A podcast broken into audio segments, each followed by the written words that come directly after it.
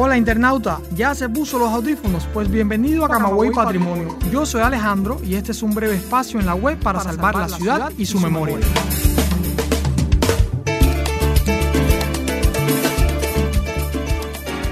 mis amigos de Camagüey Patrimonio regresan, regresan a nuestro podcast después de un tiempo inactivos, pero bueno, vamos a seguir hablando eh, sobre las historias de la ciudad de Camagüey, historias curiosas, leyendas, y hoy vamos eh, a hablar sobre la cruz que se encuentra en la calle General Gómez, una cruz que se presume que, que lleve ahí casi un centenar o más de un centenar de años y de la cual hay muchas versiones. Y por eso el equipo de Camagüey Patrimonio se acercó a una investigación muy reciente del investigador eh, Fernando Crespo que aborda las versiones más conocidas, las más populares y quizás desmiente algunas de, de las que más se han difundido. Si vienes de visita a mi Camagüey, verás con qué alegría mi pueblo te ve. Por viejos adoquines podrás recorrer las calles de mi viejo y lindo. Pues bien, según explica Fernando Crespo, a finales del siglo XVI llegó a Puerto Príncipe la Orden de San Francisco de las Llagas de Asís y levantaron una ermita Santa Ana en el barrio del Corojo, por aquel entonces barrio marginal y pobre.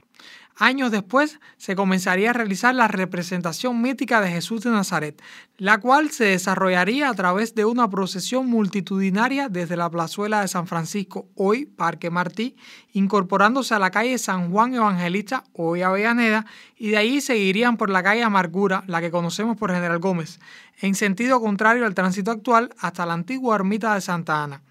En el camino se hacían paradas en distintos lugares para representar ante los devotos el Calvario de Jesús en el Via Crucis. Justamente se piensa que una de estas cruces que señalaba el camino estaba ubicada allí, en la intersección con la actual Goyo Benítez, la cual, o sea, de la cruz de la cual estamos hablando ahora. Crespo agrega que la pieza de madera que se conserva sobre el muro de la fachada de la casa de costado, a la que por aquel entonces se conocía como calle Príncipe, el ayuntamiento acordó dejarla expuesta a las generaciones futuras, aunque se desconoce la fecha en que fuera elaborada y quién fue el maestro carpintero en confeccionarla. Varios testimonios y versiones sugieren, como le decía ahorita, que dicha cruz posee poco más de 100 años en ese lugar.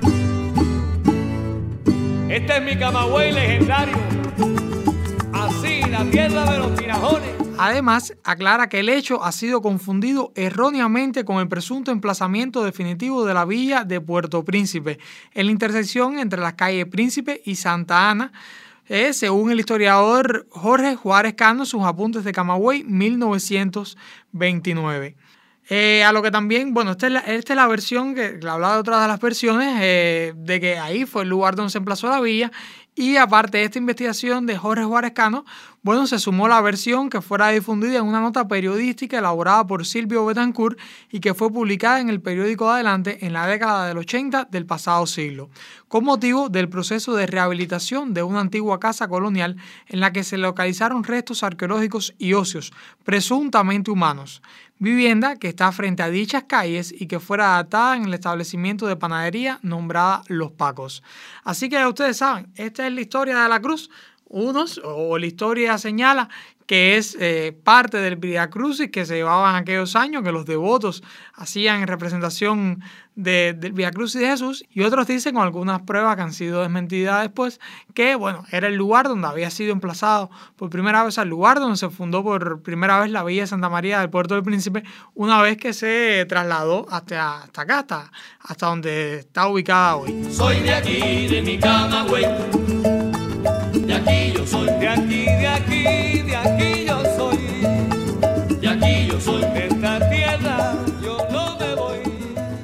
Y mis amigos, les agradezco por compartir este ratico por acá con nosotros, con este equipo de podcasters de la oficina del historiador, conformado por Heriberto Valdivia, Lázaro García, Mario Morfis, Lena Caballero y quien les habla, Alejandro García, todos bajo la dirección de Sheila Barros. Pero internauta, no se quite los audífonos, aún tengo que contarle que puede visitarnos en Twitter a través de nuestro usuario arroba camawayp y que puede acceder a nuestros episodios mediante las plataformas iBox, Anchor y CubaPod o nuestro sitio web www.ohcamaway.co. Recuerde que esta es su casa virtual y siempre le abrirá las puertas a aquel que desee conocer o redescubrir Camagüey.